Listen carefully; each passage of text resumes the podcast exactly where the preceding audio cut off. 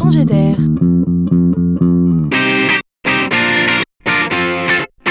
C'est la chronique de Laurent Collen.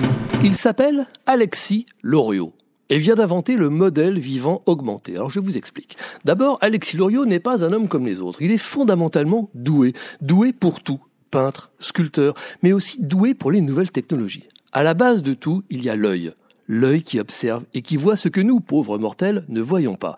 C'est de son expérience de sculpteur qu'il a tiré l'inspiration. Puisqu'il a l'œil, il sait mieux que personne à quel point la capacité à observer un modèle est clé dans le savoir sculpter. Dans toute la France, dans tous les ateliers de sculpture où il sent bon l'argile, des milliers de pères dieux scrutent le modèle à sculpter avec la plus grande des attentions. Un visage, une posture, mais aussi un homme nu ou une femme nue. Il faut d'abord apprendre à observer. Et pour cela, il faut du temps.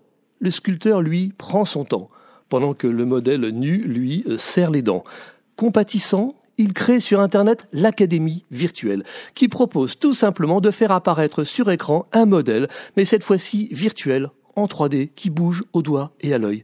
Alors tout change, car cette fois-ci c'est le sculpteur qui va fatiguer bien avant le modèle, qui lui posera toute la nuit s'il le faut et reprendra la même position le lendemain ou la semaine d'après. Magique non?